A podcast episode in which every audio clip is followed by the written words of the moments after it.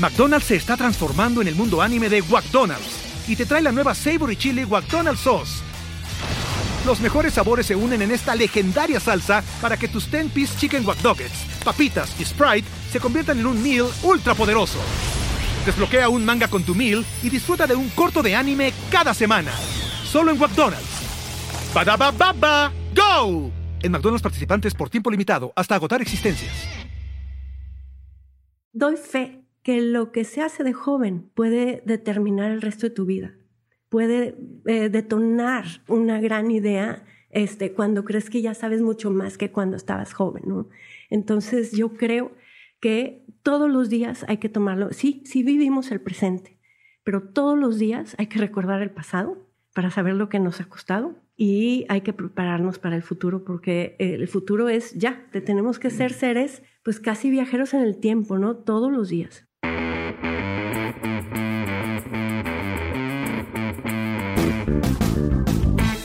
Hola, yo soy Diego Barrazas y como ya sabes, esto es Dementes, el podcast en el que tengo conversaciones profundas, reales y prácticas con las personas que hacen y no solamente que dicen que van a hacer, que están constantemente retando el status quo y desafiando las reglas convencionales para hacer realidad sus proyectos y cuya trayectoria habla por sí sola.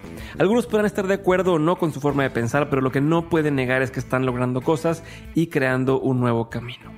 La intención con estas conversaciones es que podamos entender los porqués, los cuándos y lo más importante, los cómo de lo que están haciendo para que ustedes y yo podamos aplicarlo a nuestra vida y podamos tomar decisiones que nos ayuden a dar el siguiente paso hacia adelante. En este episodio mi invitada es Sofía Segovia. Sofía es conferencista, escritora y bestseller mexicana. Seguramente la conocerás por sus novelas El murmullo de las abejas, Huracán y la más reciente Peregrinos, las cuales han tenido una excelente recepción por la crítica. Sofía ha logrado que El murmullo de las abejas sea una de las novelas más vendidas en México y en el mundo hispanohablante. El periódico Reforma catalogó Peregrinos como una de las mejores novelas del 2019 y la traducción del murmullo de las abejas, The Murmur of Bees, publicado a través de Amazon Crossings, es actualmente de los libros más vendidos en Amazon de Estados Unidos y de Reino Unido. Y también ha sido aclamado por el Washington Post, Book Riot y Booklist. Su más reciente obra es El pasado como memoria del futuro, que es su primera obra de no ficción publicada con motivo del 50 aniversario de la Universidad de Monterrey y actualmente está trabajando en su siguiente novela que se publicará a finales del 2020. En el episodio platicamos sobre la importancia de la identidad y el recordar de dónde vienes para que puedas definir tu futuro. También sobre cómo mantenerte creando y las implicaciones y desafíos que Sofía tuvo que enfrentar para publicar una novela que la industria consideraba que era demasiado regional como para poder tener éxito. Ahora sí, los dejo con este episodio con Sofía Segovia y espero que lo disfruten.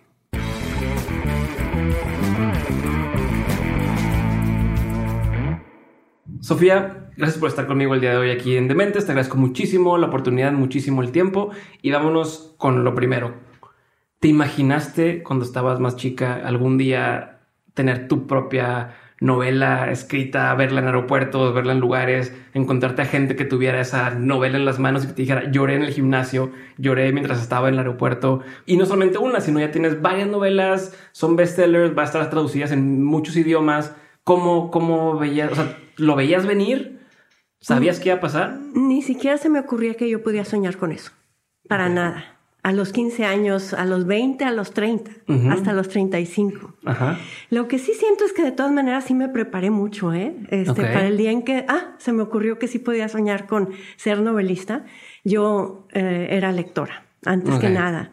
Y, y, que, porque sí vivía yo en... Eh, Monterrey, México, la ciudad eh, capital industrial de México, que mm, tiene su historia. Y yo ahora que la he analizado tanto entiendo muy bien el momento que me tocó vivir de, de Monterrey, que viene de una historia pues de mucho esfuerzo.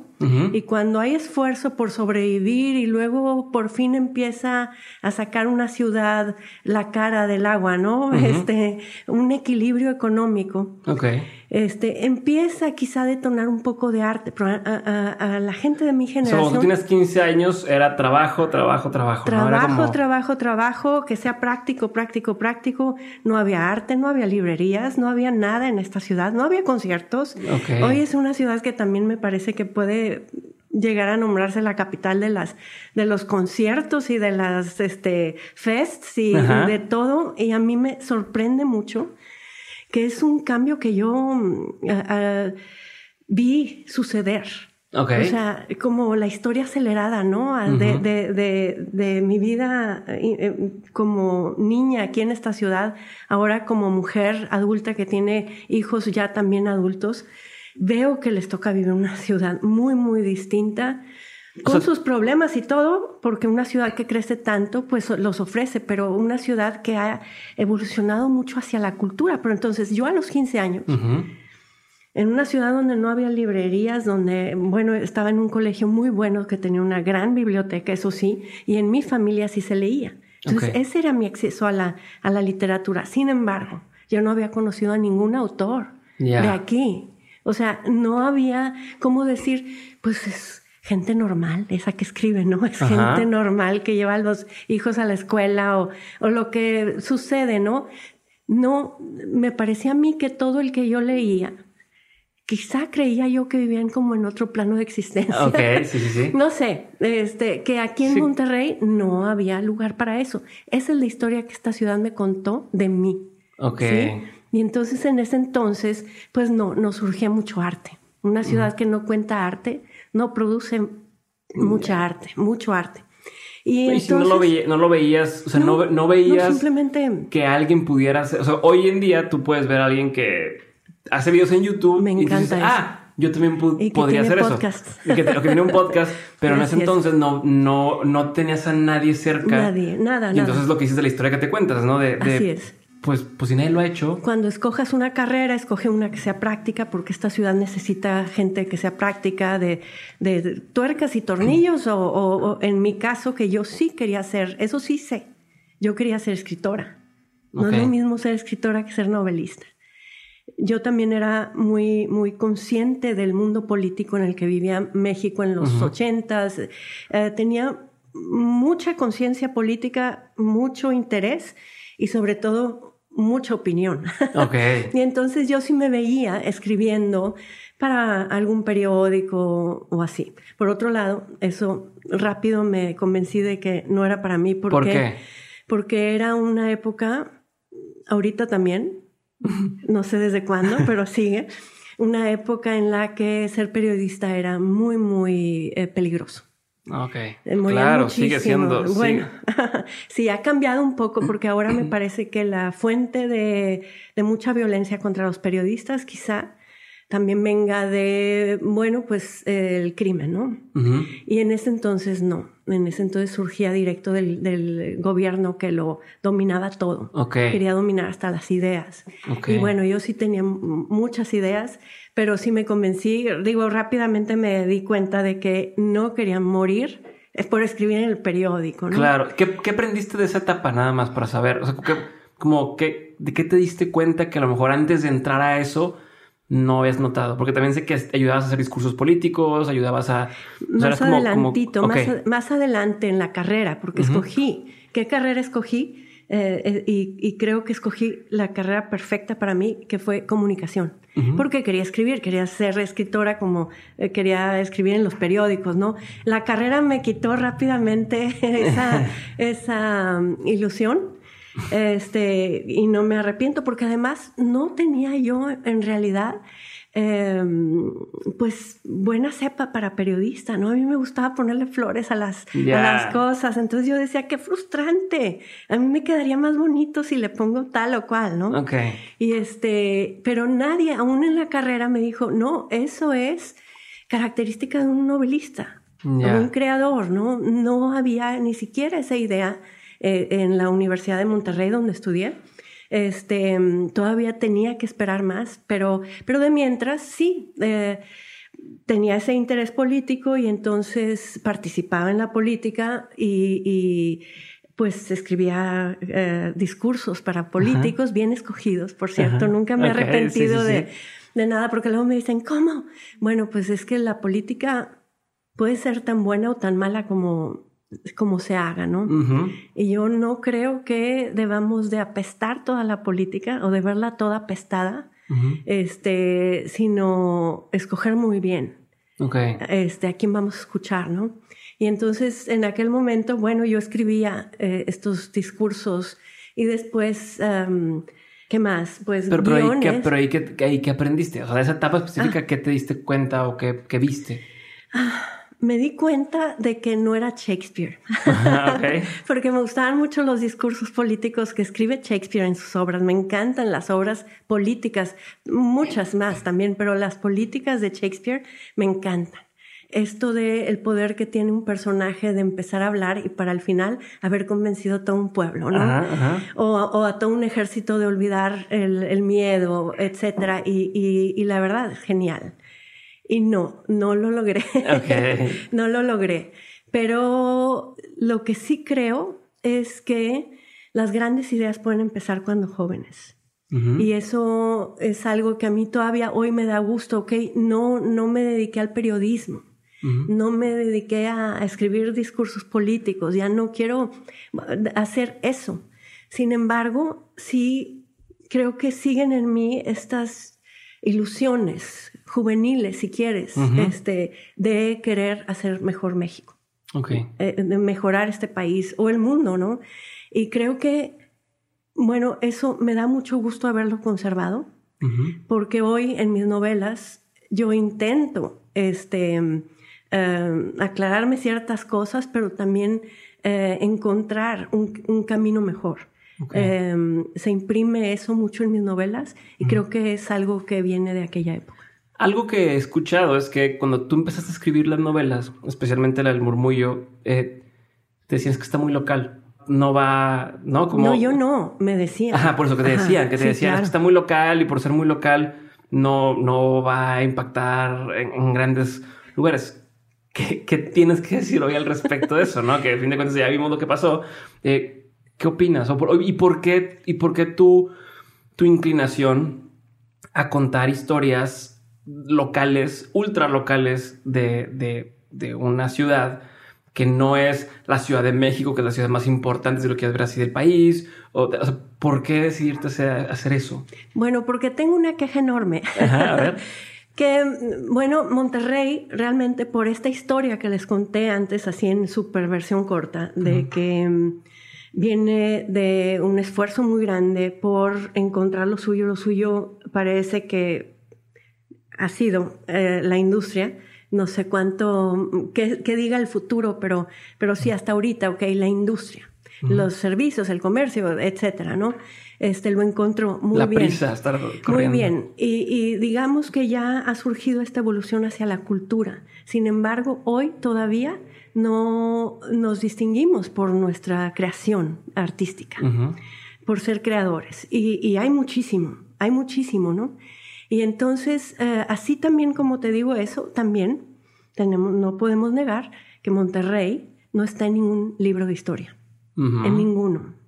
Todos estudiamos historia, este, todos nos sacamos 100 en los exámenes, espero, este, y sin embargo, eh, nunca encontramos a Monterrey en los libros de historia que, que, lee eh, el mexicano en general. Los que te mandan de la CEP. ¿Te acuerdas? De la CEP, sí, exactamente. O sea, en Monterrey no está. Y a mí me parece algo muy duro este, porque también en ese sentido es, como una filosofía que ha imperado en el país, de contar la historia de, la manera más sencilla, para que nadie se pregunte nada y, entonces este y este y, al final, ¿quién ganó? Todos, ¿no? O sea, es la manera más sencilla de contarla para que nadie diga, oye, a mí me interesa la historia, oye, pero espérate, esa, esa verdad que me estás contando no es que sea falsa, es que eh, le faltan piezas. Le faltan muchas piezas. Y una de esas grandes faltantes es Monterrey, es la historia de Monterrey. Y entonces lo mismo sucede en la literatura. ¿eh? Yo, no es mi primera novela El murmullo de las abejas, es mi segunda. La primera se llamó primero Noche de Huracán. La mandé a las grandes editoriales, nadie ni siquiera eh, hizo, decían en ese entonces, eh, este, Google no era el mismo que soy. ahora yo le digo el santo Google porque todo lo responde, ¿no? A buen santo te arriba. Pero en ese entonces, en el 2003, ya existía, pero la verdad no sabía todavía tanta cosa ese Google y no nos eh, solucionaba todo, ¿no? Y, y, las editoriales asimismo recibían todo en, en físico. Y entonces yo creo que ah, habrán visto quizá el sobre que yo mandé a las diversas editoriales y vieron que venía, de Monterrey y dijeron, ah, Allá en el rancho grande, ¿no? Ajá, ahí no va a haber nada. Este, y ni siquiera recibí respuesta, o sea, sigo esperando, ¿no? ¿Dónde quedó esa novela ahí cuando la mandé en ese entonces? Pues yo me la imagino en un hoyo negro de la literatura donde nadie la ¿Cuántas cosas se han de ir ahí? Oh, yo creo que la mayoría. ¿Cuántas historias de, gente o novelas están en el limbo porque nadie se animó a leerlas?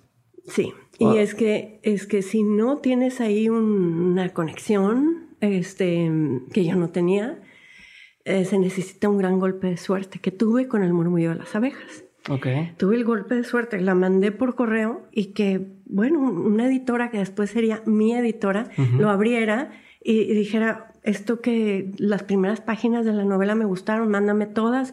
En dos meses ya estaba yo en Ciudad de México y ahí voy a lo que, a lo que dices, para firmar el contrato del murmullo de las abejas. Y entonces estábamos ahí y el contrato decía, y entonces las este, publicaciones en España y en Sudamérica y en este, y luego las traducciones y los audiolibros y las películas y todo. Y yo emocionada fui a firmar.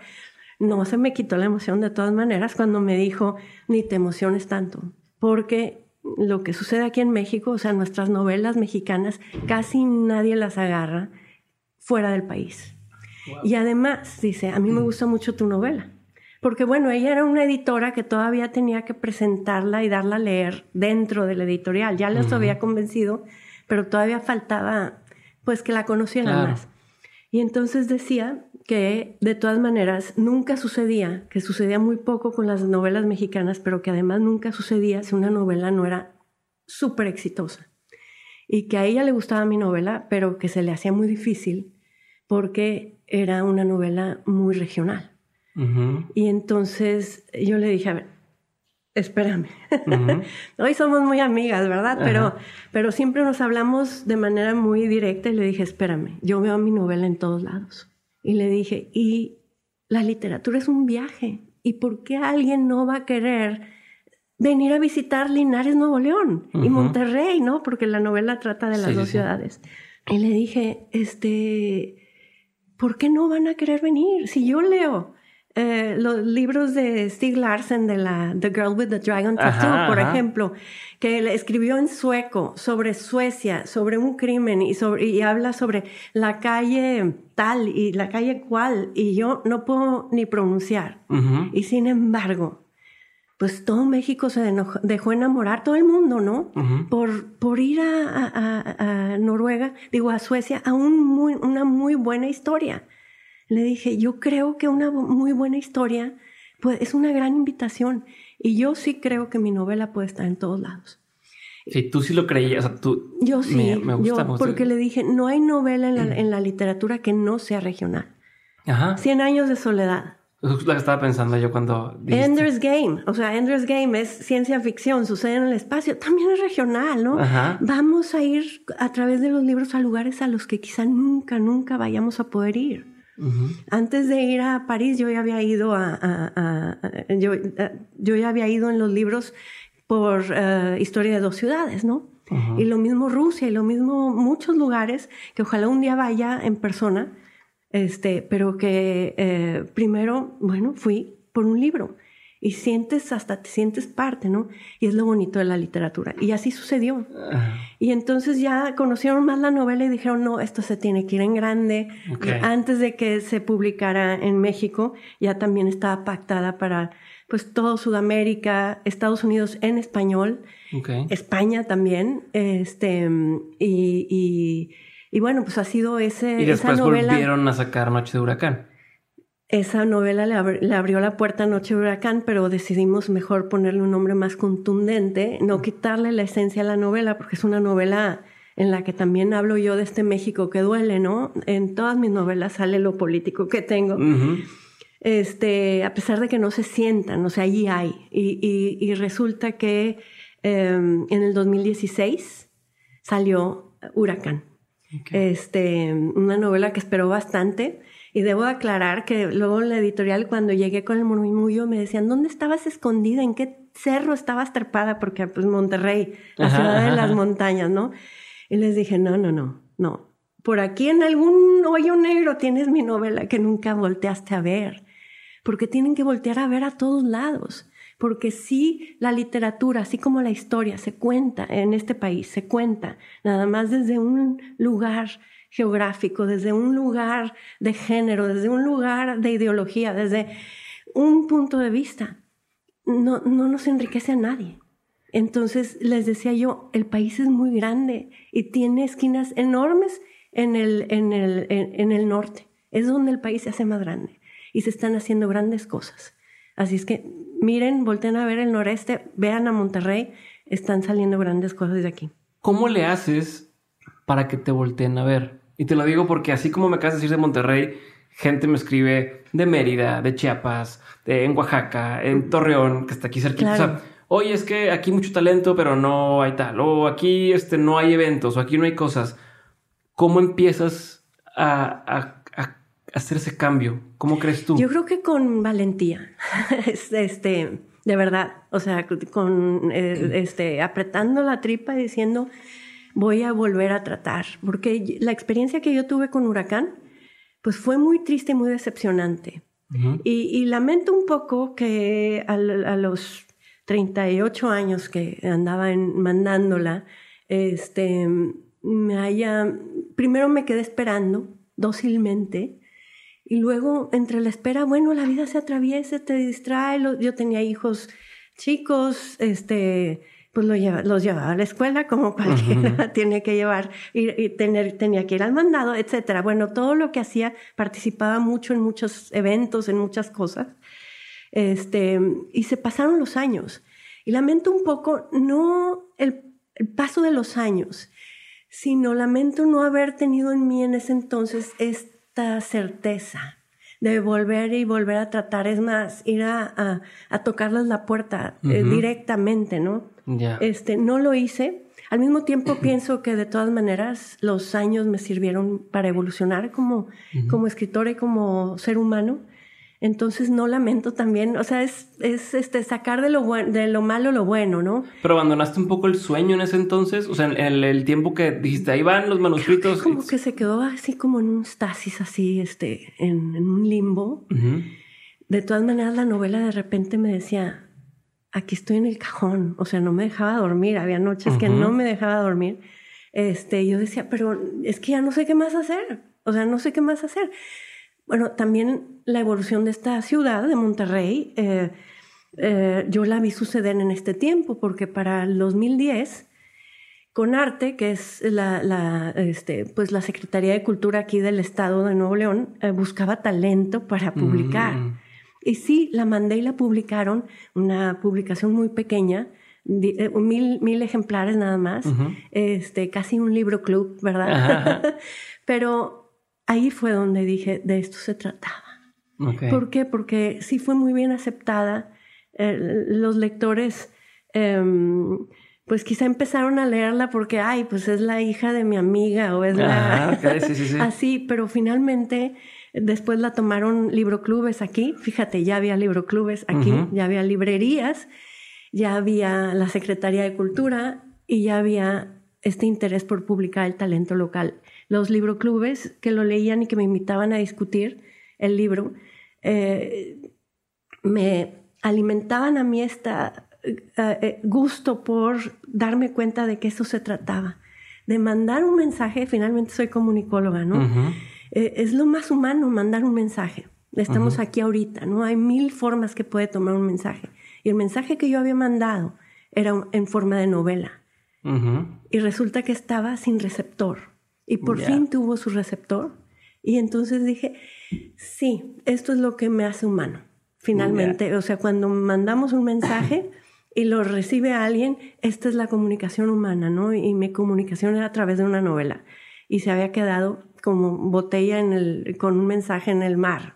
Y, entonces, em, eso, eso lo que logró es que yo me sentara a escribir el murmullo de las abejas, que era una novela que tenía desde mucho antes en la cabeza, y que, este, sí, sí, este, me suena muy bien este murmullo de las abejas, pero, pero bueno, la vida se atraviesa, la vida no nos deja, no es como que la vida nos está sentando en la silla y nos pone a trabajar en, en los sueños, ¿eh? Hay que perseguirlos y, y, hay que trabajar muy duro. Ahorita que hablabas de eso y, de cómo te sentís cuando veías que gente te invitaba y estaban leyendo, eh, ¿ahí te cayó el 20 o cuándo fue donde dijiste, esto me puedo dedicar? O sea, esto, esto es lo mío o, o sí soy buena para esto. Como en qué momento te, te cayó? Porque también sé que hasta los 30 años me hiciste un taller de, de 35, a 35 de literatura.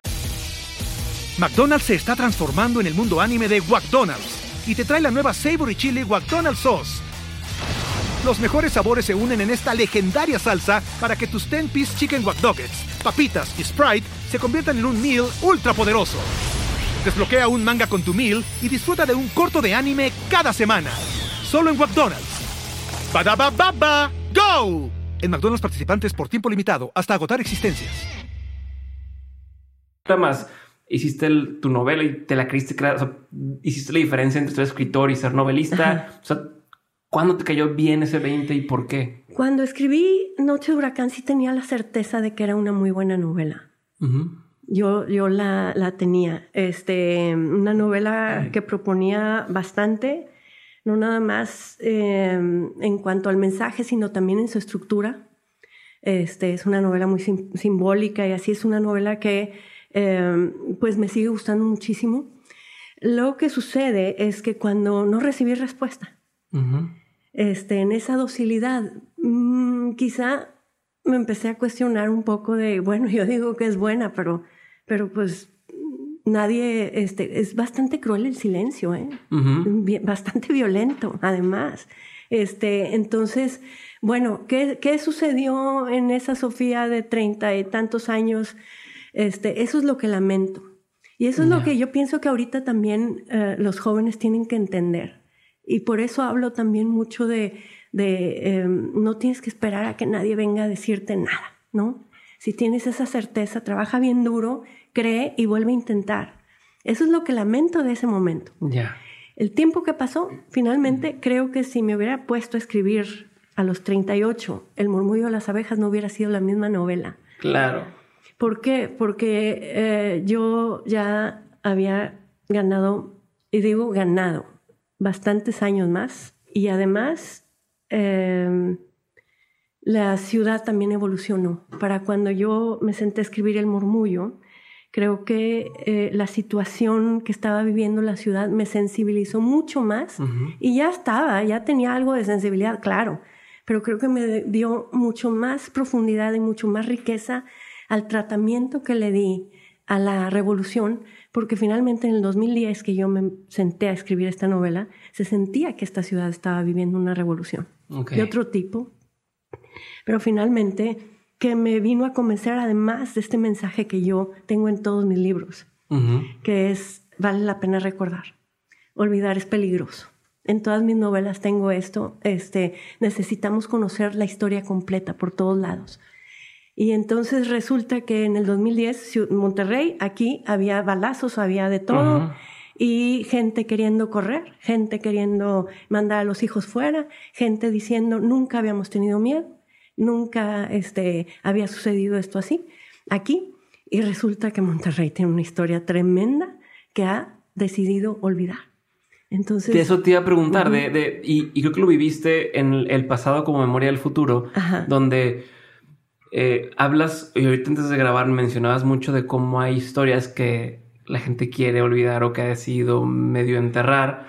Eh, el pasado como Memoria del Futuro, este libro fue el primero que hiciste de no ficción, donde, donde te metiste también a, escarbar un poco hacia atrás la historia de cómo se, de todo lo que hace atrás hasta el momento, desde la fundación de la Universidad de Monterrey y demás. Entonces quiero entender a qué te refieres con estas historias que la gente quiere ocultar, qué aprendiste, qué viviste en todo este proceso. Creo que aquí en México todos sabemos que México olvida, no, no digas de sexenio a sexenio, sino de trienio a trienio, ¿no? O sea, de, alcalde a alcalde, ya olvidamos.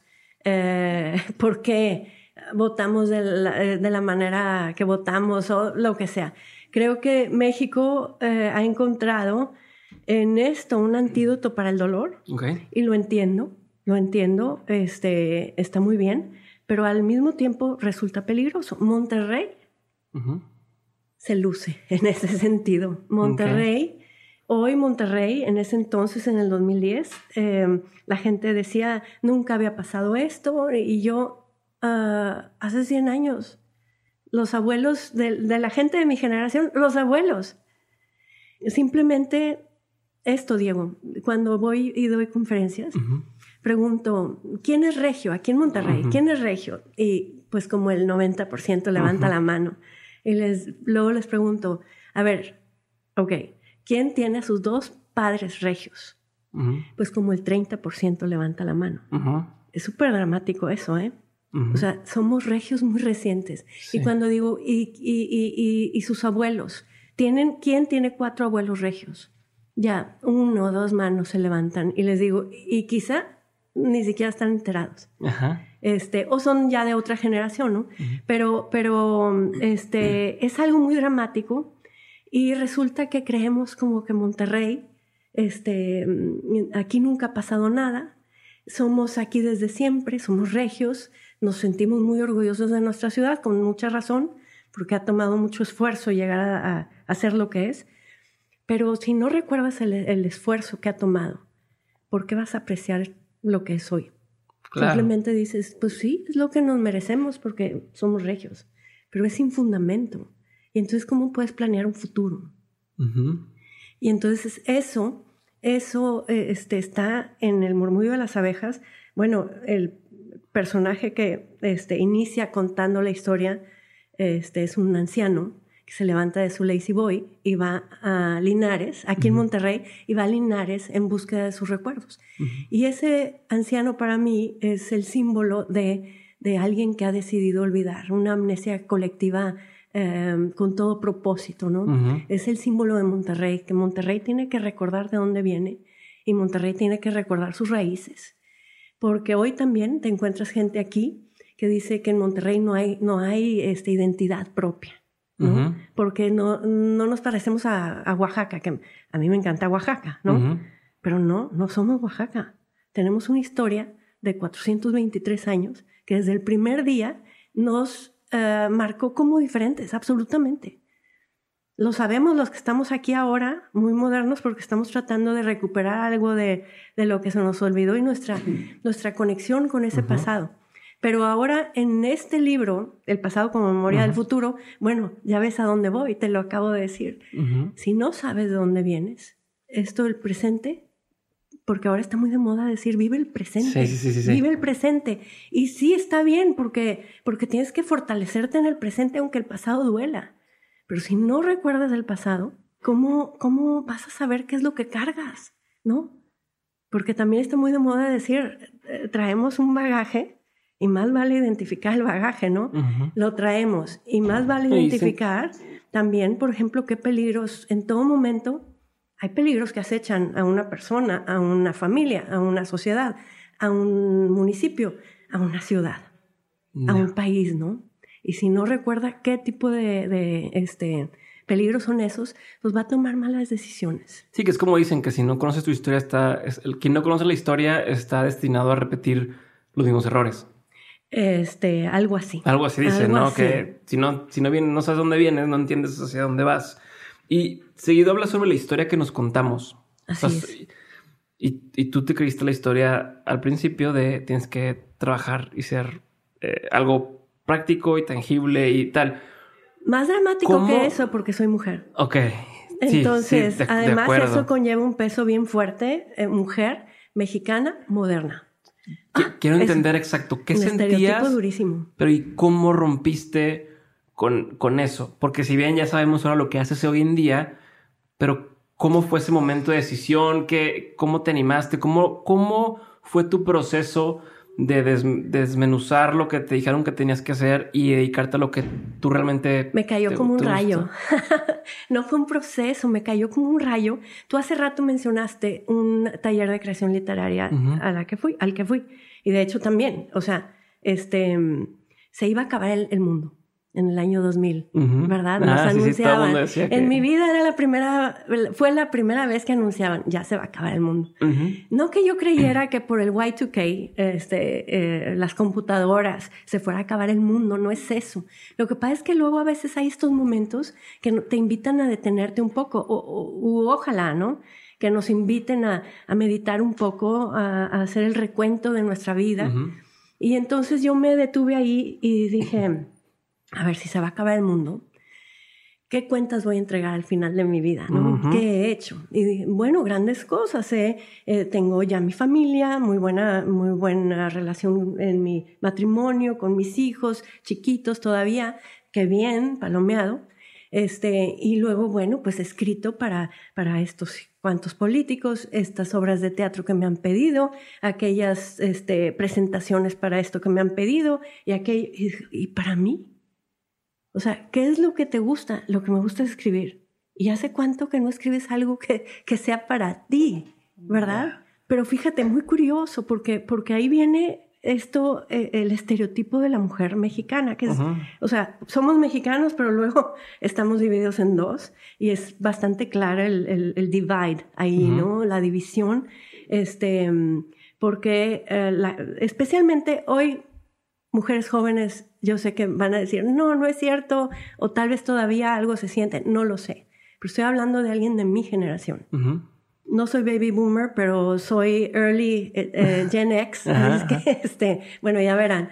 Resulta que, em, pues, una mujer mexicana de aquí de Monterrey, pues sí decía, pues sí voy a estudiar carrera, pero yo sé que me voy a dedicar a la familia, este, los hijos son primero, el marido son primero porque la familia es primero y los papás y todo y luego bueno pues vienen las actividades de la escuela de los hijos, eso es primero y entonces te estás dedicando a puras cosas que no son propias.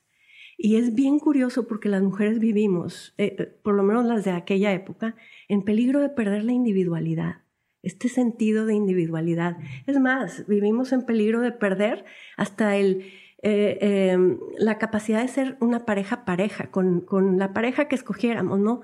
Porque, porque cuando alguien entrega eh, todo y se em, niega todo, porque ese es el significado de la abnegación. Y yo creo que sí hay un estereotipo de la mujer mexicana, madre de familia, es, la, e, es que es abnegada, ¿no?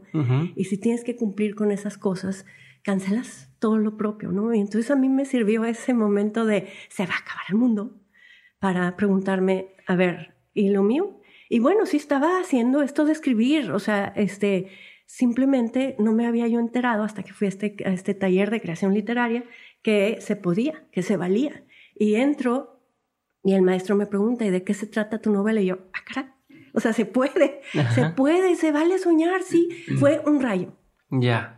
Te cayó un 20 en ese momento. Un cubetazo de agua ardiente porque, porque de inmediato dije, sí, ese es el sueño que me pertenece y que siempre me había evadido, ¿no? Estaba por ahí, estaba por ahí, pero era mío. Y entonces ahí, ahí fue, y así fue. Está cañón porque cuántas veces no estamos haciendo los sueños de alguien más, ¿no? O sea, aunque, aunque digas, el tema de escribir, pues, ok, estoy escribiendo, pero no estoy escribiendo para mí, estoy escribiendo para alguien más y cumpliendo las metas, sueños de alguien más cuando nos damos el gusto, el, el, placer, el privilegio, como quieras llamarle, de hacer algo por nosotros mismos. Sí, especialmente, este, te digo, por esta situación que a las mujeres nos llama mucho. Porque, sin, o sea, de cuidar siempre a alguien más, de hacer por alguien más. Es, o sea, no digo que así suceda siempre, pero, pero lo hay, ¿no? Y luego a lo mejor, pues sí, las meriendas, te puedes distraer con esas cosas y se te puede pasar la vida entera, ¿no? Con, con este, cosas que te divierten y todo.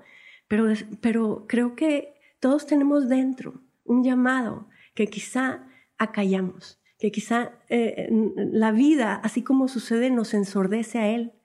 Y finalmente eso lo que sucedió fue ese rayo me hizo destapar los oídos, escucharme a mí misma, lo, lo bien, lo profundo, que luego, bueno, es un tema que también viene en, en el murmullo de las abejas. Este, y, y, y, la siguiente semana llegué con mi primer avance de huracán, que fíjate de qué se trata. Se trata de gente que se cree la historia como se la cuentan.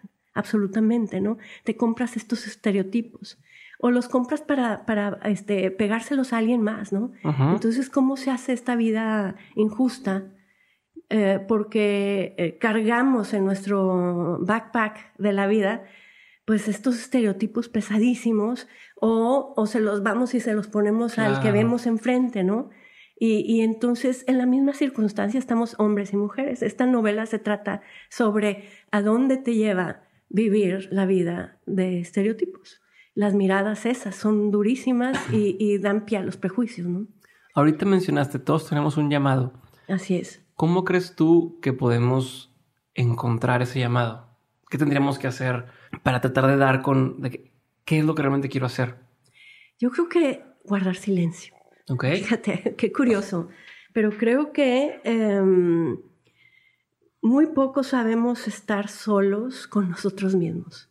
Y creo que primero, antes de ser buena compañía para alguien más, tenemos que aprender a ser buena compañía para nosotros mismos. Y creo que, por ejemplo, la lectura, para mí fue una, un buen entrenamiento en ese sentido, porque es una actividad, yo creo que de las más solitarias que, que puede existir, porque estamos solos dentro de nuestra mente, ok, nos convertimos en todos estos personajes, este, lo que sea, pero finalmente somos nosotros mismos los que estamos decidiendo si me dio placer ser Voldemort o me dio placer ser Harry Potter, ¿no? Por ejemplo, ¿verdad? Este sí, nunca lo había pensado así, con cuál te identificas de la historia y hay quien se identifica con uno y con otro. Sí, y hay gente que dice, no me identifiqué con nadie, ¿por qué? Porque no estabas listo para esa novela. Pero a lo que voy es que leer a mí me parece un buen ejercicio. Este, yo sé que otra gente medita de mil maneras. Yo en mis novelas pongo, pongo a siempre les doy alguna salida a mis personajes porque pasan momentos duros, ¿no? Y hay un, un, personaje que quiero mucho que se llama Beatriz en el murmullo, que ella cose en su máquina Singer, ¿no? Este, y sigue el ritmo y a ella le da esta, esta paz de todo lo que le, le, duele. Otra, otro personaje hace leche quemada. tiene, una tiene piernas de, de, eh, maratonista y la otra tiene brazos, De, de, boxeadora o algo. Este, a base de encontrar ese momento. Y este, ese momento de, de absoluto silencio y absoluto ensimismamiento. Y, y, creo que ahí es donde se puede encontrar lo propio. Este, hay que aprender a ser buena compañía de uno mismo. Quiero robarte un minuto para contarte que Dementes tiene un aliado estratégico y se llama Hey Banco. Hey Banco es el primer banco 100% digital en México. Yo lo uso y estoy encantado con él y por eso lo recomiendo. No solo es una tarjeta de crédito, no solamente es una cuenta de ahorros, Hey Banco tiene todo el respaldo de un banco completo a través de una aplicación. No pierdes tiempo teniendo que ir a un banco y haciendo filas y demás. Entra a dementes.mx diagonal Hey Banco o da clic en el enlace en la descripción del episodio. Descárgala, pruébala, úsala y cuéntame por favor toda tu experiencia. Y ahora sí, sigamos con el episodio. Antes de pasar a la sección de preguntas concretas, tengo una duda más que te escuché decir que vivimos entre paréntesis esperando el futuro. Cuando eres joven, ¿no? Cuando eres joven vives esperando el futuro. Y también hablabas mucho de cómo estamos siempre como, como yendo hacia el futuro, pero que no llegamos y que no llegamos y demás. ¿A qué te refieres con todo esto? Me refiero que es algo bien cruel que se le ha contado a la juventud. ¿eh? Es algo súper, súper cruel. Este, mm, y, que yo creo que ahora los jóvenes de hoy ya no se la compran. ¿Pero qué es esto que se les cuenta? Ahí va, ah, se les cuenta que les, esto tú lo dijiste, este, el futuro es de los jóvenes. Ok. Y entonces dices, ah, bueno, entonces el futuro es mío. Mira, cuando llegues al futuro ya no eres joven.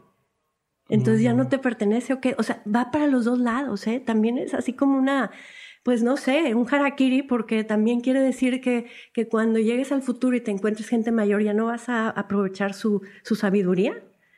O quiere decir que mientras eres joven estás, estás viviendo en un, en un eh, momento entre paréntesis que no cuenta, que no sirve de nada. Entonces desperdicia esos años de juventud. Este, es un mensaje bien duro. Wow que creo yo que hoy yo he visto evidencias y me encanta ver que están jóvenes escribiendo o jóvenes creando este, bueno, este, cosas mucho con gran visión que adultos no, lo, no han visto, estudiantes de las universidades aquí en Monterrey, que han creado soluciones este, importantes y ya lo están haciendo. ¿Por qué no se están esperando al futuro? No se están esperando a que el, el, futuro es de los jóvenes. Nadie llega joven al futuro, ¿no? Entonces, este, va para todos lados. Y yo también creo que en este mensaje también eh, lo digo para los mayores, porque también quiere decir eso entonces que cuando ya eres mayor, y llegaste al futuro que te habían prometido y ya no eres joven, entonces tienes que decir, ah, bueno, pues me voy a echar a, la hamaca a, dormir, ¿no? Este, ya no puedes reinventarte, ya no puedes empezar nada nuevo y creo que, creo que a mí lo que me sucedió, me está sucediendo en mi vida es finalmente, ah, ¿no es cierto? Soy una, eh, me gusta contar este ejemplo porque, porque me lo digo a mí misma. Yo todavía en la primaria, secundaria, prepa, carrera, escribía mis cuentos. En la carrera escribí un cuento y se llamaba La Tierra de las Luces. Em, al final, como todos los años escolares, el cuaderno al, al, basurero. ¿Dónde quedó? No sé. Llego a al 2010 y quiero escribir El murmullo de las abejas y se me ocurre que un personaje le cuenta al otro ese cuento. El que tú has escrito. Sí, cuando tenía 22 años. Ahorita ya tenía que cerca de 50. y, quería contar ese cuento, pero no lo tenía. Pero no podía olvidar ese cuento y lo hago mención ahí en la novela. Es el cuento que le cuentan a Simonopio, que le encantan los cuentos. Y, resulta que este, un día le cuenta una amiga de la carrera, no, pues es que se mira, pues sí, es el cuento, ¿te acuerdas aquel que escribí? Me dice, yo lo tengo. Ella tenía la copia. Y ahora en la edición uh, bestseller de El Murmullo, la edición de bolsillo, eh, está un bonus, eh, está como bonus ese cuento que escribí a los, a los 22. Entonces yo puedo, soy, doy fe que lo que se hace de joven puede determinar el resto de tu vida, puede eh, detonar una gran idea este, cuando crees que ya sabes mucho más que cuando estabas joven, ¿no? Entonces yo creo que todos los días hay que tomarlo. Sí, sí vivimos el presente, pero todos los días hay que recordar el pasado para saber lo que nos ha costado y hay que prepararnos para el futuro porque el futuro es ya, tenemos que ser seres pues casi viajeros en el tiempo, ¿no? Todos los días. Me gusta. Con eso vamos a pasar a la sección de preguntas concretas. más difícil. No soy concreta para nada. No, la pregunta es concreta. La pregunta es concreta, pero la, respuesta no tiene que hacerlo. Eh, Sofía, primera pregunta. ¿Cuál ha sido el peor consejo que te han dado o que has escuchado? El peor. Pues yo creo que... Ah, Uno de los peores. Bueno, ah, quizá este, ya no leas tanto. ok. ¿Cuál ha sido uno de los mejores consejos que te han dado? No dejes cabo suelto. Eso me sirve mucho todos los días cuando escribo. No dejar cabo suelto, pero me parece que es un consejo este, para toda la vida, ¿no? ¿Qué opinión tienes que poca gente comparte contigo? No quiero decir por qué. Ah, no, no es que no compartan, es que es, es em, un esfuerzo que hago yo, esto precisamente, de que México se tiene que, que, contar completo, aunque incomode. Y que aún, por ejemplo, en la revolución, que hay, impera esta idea de que, mm, de, y es cierta, no digo yo que sea falsa, es cierta, que este, por los campesinos del sur había que hacer algo. este, mm, me interesa a mí decir, sí, mientras eso pasaba acá en el sur, ¿qué pasaba en el noreste?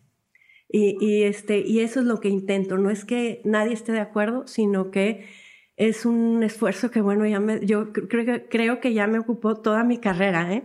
este, todo mi interés. Porque sí me gusta contarle eh, la historia que no se cuenta.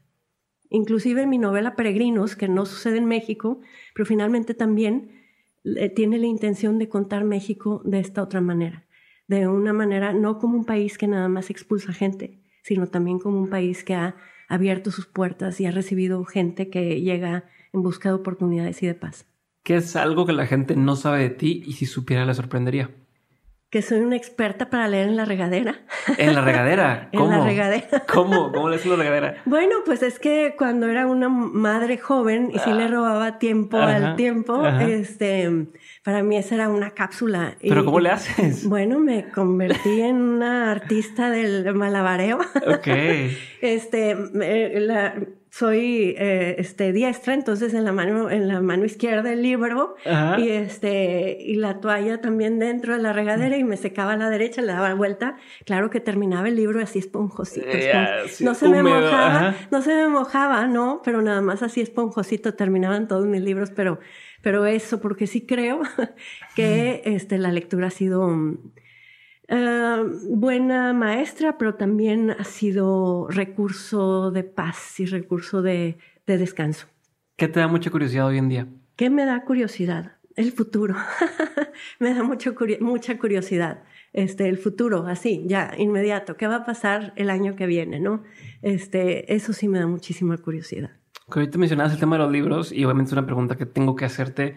Un par de libros, no te quiero decir un número exacto, pero un par de libros o unos cuantos libros que hayan marcado un antes y un después en tu vida. No que recomiendes a la gente, lean, no, a ti que te hayan marcado un antes y un después. A mí, sí, este, y viene desde la infancia, ¿eh?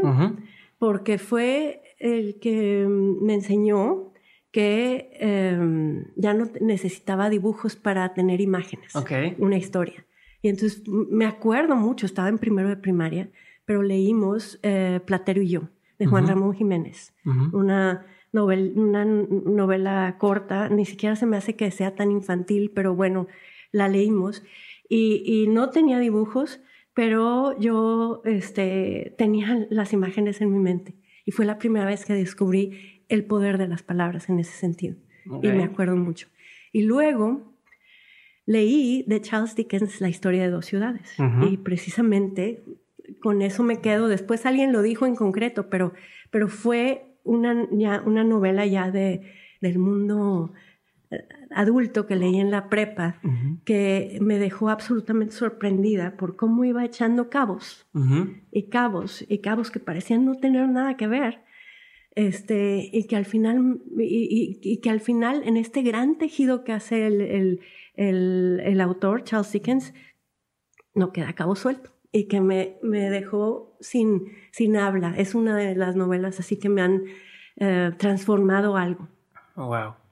Nunca la he leído, la tengo, siempre he lo voy a leer. Y ya que me dijiste eso, porque me encantan esas donde se abre mucho y dices, no voy a llegar, y de repente, ¡pum! todo se une, me encantan esas. Sí, hay novelas que necesitan algo de paciencia, sí, pero tienes que confiar que el autor te va a llevar por, por buen camino y esa es, esa es una. Me gusta. ¿Qué es algo que la gente tiende a decir cuando lo dice, tú dices, eso es bullshit. Es como, no, ma, ¿sabes? este, mm, ahorita lo que e, e, es algo personal, ¿eh? digo acá, este, que dicen que, eh, me dicen mucho que la siguiente Isabel Allende, yo digo, si Isabel Allende ahí está, no necesita una siguiente, simplemente yo también estoy, ¿no? Es algo de lo que me he tenido que defender mucho, desmarcar bastante porque bueno, he leído dos novelas de Isabel Allende que me han gustado, y, pero, pero más que eso, la respeto muchísimo más porque ha sido una eh, escritora, una autora que, que, ha logrado esta consistencia y este eh, renombre mundial a base de la fuerza que tiene y que no ha cesado, o sea, no, no, no, no se le están disminuyendo las fuerzas a ella y que también yo no necesito seguir a nadie, ¿no? Exacto. Me gusta tener mi propio camino. Sí, que eso se puede convertir. Hay una pregunta que hago que es que es un cumplido que te hacen que realmente es más como un insulto. A cierto punto podía, podría ser eso, ¿no? Donde te dicen, ay, qué padre, es el siguiente tal. Entonces dices, mm, pues, o sea, gracias, pero no gracias, porque no quiero ser esa persona. Exacto. ¿Cierto? Sí. Ya quedó dos, palomeado dos por uno, ¿verdad? Dos por uno. Eh, ¿Cuál ha sido una de las lecciones más memorables que tienes de tus papás? Que siempre había libros en su casa y que bueno, yo no sé si saben quién es Santa Claus, pero, pero Santa Claus eh, a, los niños de mi casa, a mis hermanos y a mí, siempre nos traía colecciones de cuentos. Mm. Eh, cuando no había librerías aquí en Monterrey, o sea, yo creo que eran puros eh, colecciones de cuentos que venían de, de, España, porque era con el, el español, el español, español españolado, ¿no? Pues vía Ciudad de México, yo supongo, pero, pero Santa Claus nos encontraba siempre libros que traer y se los agradezco. ¿Tienes rutinas? O sea, ¿tienes una rutina, algo que haces todos los días y no pasa un día sin que lo hagas? Pregunta uno y de la mano, ¿cómo es tu proceso de escribir? Ok, este, mi rutina cambia porque este, no tengo que, de trabajo, este, no tengo que empezar a tal hora, no tengo que terminar a tal hora, sí. Sin embargo, para alguien tan indisciplinada como yo, me he tenido que aferrar a la disciplina. Lo que siempre hago todos los días, sin, sin perdonar, es amanecer desayunando y leyendo el periódico. Okay. Eh, de pepa. Me gusta estar muy informada. Y, este, y luego ya veré. Lo que pasa es que depende de en qué momento me pescas. Cuando estoy, este, este noviembre, diciembre, que me di un poquito de vacaciones porque venía del libro de la UDEM y antes de eso de peregrinos, realmente sin descanso y luego con muchos viajes y mucha promoción y esto sigue, ¿no?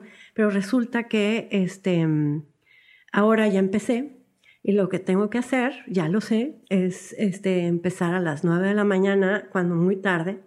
y, ya sé porque este libro va a salir este año. Este, promete una tal Sofía Segovia que va a tener el libro terminado este año. A ver si esta hace caso. Este, y resulta que si me sucede como peregrinos, lo que tenía que hacer era trabajar 16 horas diarias. ¿Cómo? 16 horas diarias. ¿Y pegada a la computadora o lo escribe? Me gusta cumplir con las fechas eh, límite que, que, este, que me propongo. Y entonces ahora también, este, bueno, yo creo que así contemplo que va a ser este, los siguientes cuatro o cinco meses van a ser así de intensos. Pero hablando en, en, cuanto a tu forma de hacer lo que haces, escribes todo de un trancazo y luego te regresas, lo escribes de adelante, el medio, final, o sea, ¿cómo más o menos? Un pasito para adelante y uno para atrás. Este, no, yo no hago un manuscrito así de, de corrido. No, no puedo así, fíjate, eh, todos los días eh, llego, empiezo, pero no empiezo en donde me quedé. Ok. Este, empiezo donde este, todo lo que hice un día antes, quizá, y eso me lleva a, quizá al principio de la novela, este, corrijo, transformo. Al final yo ya siento que tengo la novela, no que no necesite edición, pero eh, la verdad es que sale bastante, bastante limpia en cuanto a, a, todo lo que sucede, quién se encuentra con quién, quién le dijo qué a quién, etcétera, está entera. ¿Cuántas veces lees la novela? O sea, si tuvieras que decir cuando te regresas, ¿cuántas veces terminas leyéndola? Mira, escribir es reescribir, eh, escribir es corregir, y cuántas veces incontables, o sea, incontables, porque luego ya las podré contar cuando empiece el proceso oficial de edición, ¿no? Este, esa es otra cosa. Pero antes no. Se me pues hace impresionante eso porque cuando es un, un cuadro, por así decirlo, pues ves el cuadro completo y dices, bueno, le pinto acá, le pinto acá, le borro, pero, pero entiendes o tienes visibilidad de todo de un solo golpe. A la hora de escribir es o lo lees o lo lees porque si no, no, o sea, no, ¿sabes? Entonces tienes que volver a leer todo atrás, adelante, un lado. Este fulanito le decía esto tal, pero si no, ya no le dice y... sí, me encontré algo maravilloso acá que en realidad tengo que ir a reestructurar este acá antes al capítulo dos o al capítulo. Y entonces sí, sí es así, es este ida y vuelta, y de un pasito para adelante, uno para atrás, pero sobre todo, hay mucha idea de que a los autores les da miedo el, el, espacio vacío, el, el, espacio en blanco. la página en blanco. La página en blanco. En realidad, yo pienso que eh, lo que yo hago ayuda mucho a, a, evitar eso. Es, por ejemplo, eres el gran maratonista y sabes que puedes completar los 42 kilómetros, pero aún así no empiezas sin calentar los motores. Quizá si empiezas sin calentar, en el primer medio kilómetro te acalambras o yo no sé qué pueda suceder. No, te truenas. Si calientas, la experiencia eh, cambia, ¿no? Entonces, para mí, este irme para atrás, empezar siempre con lo que hice un día antes, me da mucha perspectiva y arreglo y arreglo, pero también me permite entrar ya al espacio donde tengo que empezar la carrera y saber que voy a durar, ¿no? Este, no me voy a, paralizar por el espacio en blanco, este, eh, vengo totalmente encarrerada. Sí, te empieza, te ayuda a agarrar ritmo, ¿no? Entrar a ese estado de flow. Ya llegas encarrerado, como dicen. Buenísimo. ¿Qué estigma debería superar la sociedad? Pues mira, ya escribí una novela sobre, eh, es huracán, es precisamente, este, eres hombre, eres mujer, eres del norte, eres del sur, eres de pueblo, eres de ciudad, eres, este, eh, refugiado, me parece a mí que debemos de enriquecer nuestra vida y tratar de dejar de señalar a alguien más, este, sobre todo cuando pues son estos estigmas, ¿no? Así que tan definidos. Este, creo que todo el mundo detrás de un estigma que podemos llamarle un adjetivo, ese estigma, ¿no? Detrás de un adjetivo creo que merecemos conocer toda la historia. Entonces, este, el que sea. Me gusta. ¿Algún consejo para alguien que está ya sea escribiendo o, o animándose a escribir una novela, un libro, demás? ¿qué, ¿Qué podrías decirle a esa persona que está escuchando y que está como en este limbo entre si lo hago o también la que ya empezó? ¿Qué edad tiene esa persona? porque, porque este, sí importa. Ajá, ¿por qué? Por esto de que este, el futuro es de los jóvenes. Te digo, si eres joven y quieres escribir, empieza ya. Es posible que no tengas ahorita todavía tu voz, tu, de verdad, tu voz que sale de tu tripa, de tu corazón, de tu cerebro propia. Es posible que no, pero eh, los escritores escriben y escribiendo la encuentran. Entonces, Em, perseverancia también, valentía para enfrentar que sí, hay muchas decepciones, este, pero sobre todo yo les diría, lean mucho, porque yo doy talleres de creación literaria y a, los participantes en mi taller yo les digo, a mí me gusta lo que hago, pero no hay mejor maestra que la lectura. Es más, aunque no quiera ser escritor, lean mucho. O sea, es la mejor maestra, punto. Este, sea lo que sea que vayas a hacer en la vida, nunca dejen de leer. Un par de preguntas más, así de las que le hago a todo el mundo.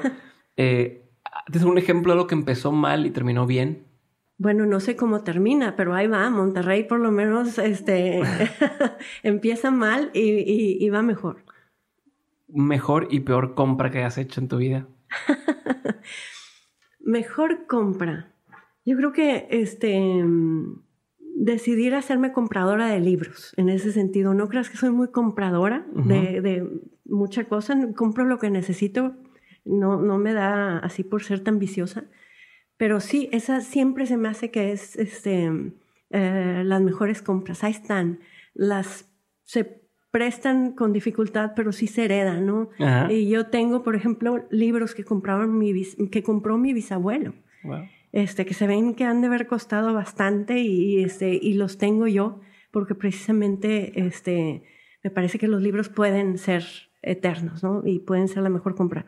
La peor fue cuando recién casada me fui a vivir a Estados Unidos.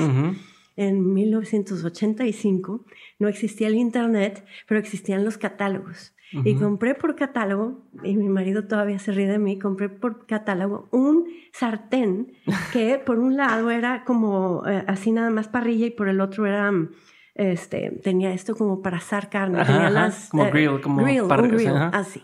Y yo dije, necesito ese. Y entonces llegó ese día y, y fui y compré la carne y, mi marido que este, trabajaba y estudiaba, yo ya sabía que horas iba a llegar. Y entonces dije, ah, ya va a llegar. Y entonces prendí la hornilla eléctrica, puse el sartén, porque todo el mundo sabe que para asar carne hay que poner bien caliente. este, o sea, no lo iba a hacer en el, asador, iba a ser así, ¿no? En el grill. Y entonces dije, ay, de mientras em, que está calentándose, voy al, a, arreglarme o a ponerme los zapatos o lo que sea. Y cuando regresé se había derretido. No. ¿Cómo? ¿Y entonces? No, pues ya, cambié de sartén, cambié de sartén. Pero sí es la peor. Y todavía mi pues marido se ríe mucho. Pues claro. Y qué relajo luego quitarlo todo de ahí, ¿no? Fíjate que se desprendió. Era de aluminio, pero o qué raro. De aluminio, pero no, no, no. O sea, yo creo que así apenas cuajadito, yo no sé. Y, y no, yo sí dije, voy a tener que comprar una casa rentada de recién casados, ¿verdad? Este, voy a tener que comprar estufa nueva. No, la gota que cayó este, sobre, sobre pues, este, la, la, la estufa se desprendió cuando se enfrió. Qué raro. Muy bien, por un tiempo la tuve ahí de recuerdo para recordarme mis lamentos.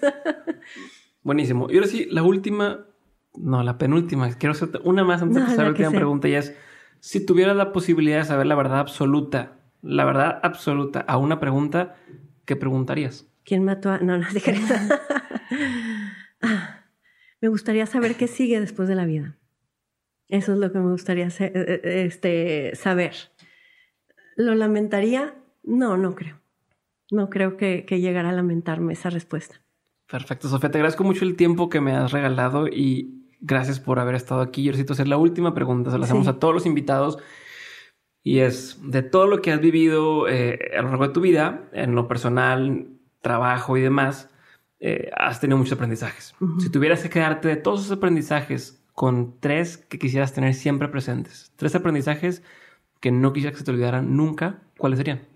que mm, México se tiene que ver completo y en ese sentido que eh, las historias de todo México valen la pena, que no tenemos que pensar que porque este, es rusa o francesa o de donde sea que sueca o de donde sea que vengan, entonces esas sí son historias que, que se pueden leer, que tenemos que creer que las historias mexicanas se deben de contar en todos lados.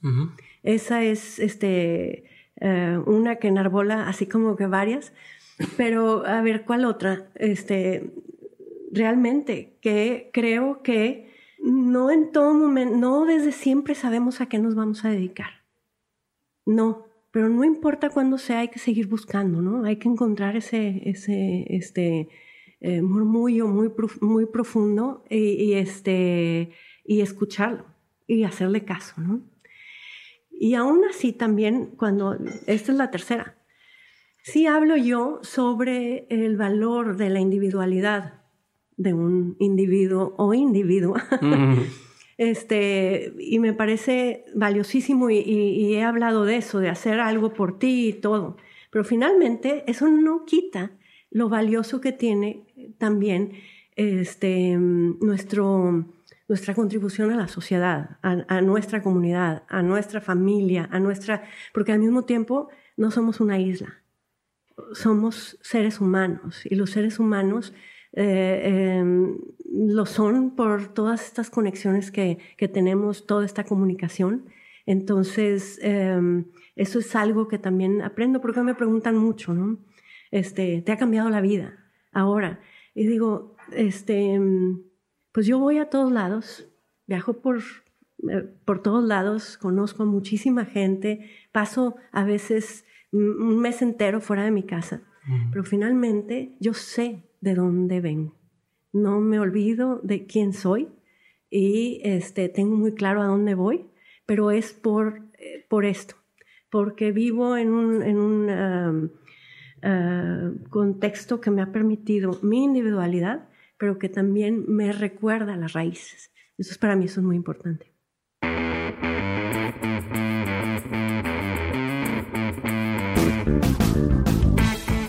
Hasta aquí el episodio de hoy, espero que te haya gustado y recuerda que puedes revisar todas las notas de este episodio en dementes.mx.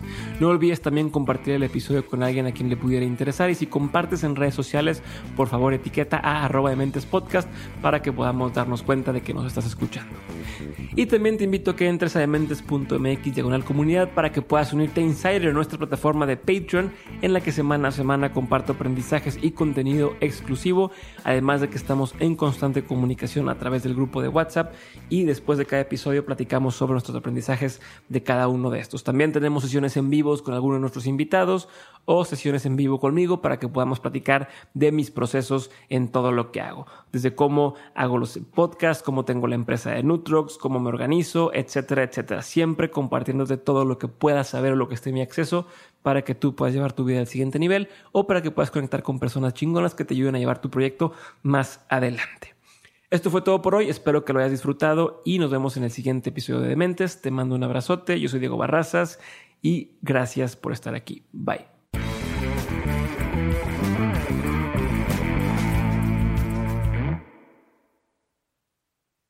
Hello, it is Ryan, and I was on a flight the other day playing one of my favorite social spin slot games on chumbacasino.com. I looked over the person sitting next to me, and you know what they were doing? They were also playing Chumba Casino. Coincidence? I think not. Everybody's loving having fun with it. Chumba Casino is home to hundreds of casino style games that you can play for free anytime, anywhere, even at 30,000 feet. So sign up now at chumbacasino.com to claim your free welcome bonus. That's chumbacasino.com and live the Chumba life. No purchase necessary. Group. Void prohibited by law. See terms and conditions. 18 plus.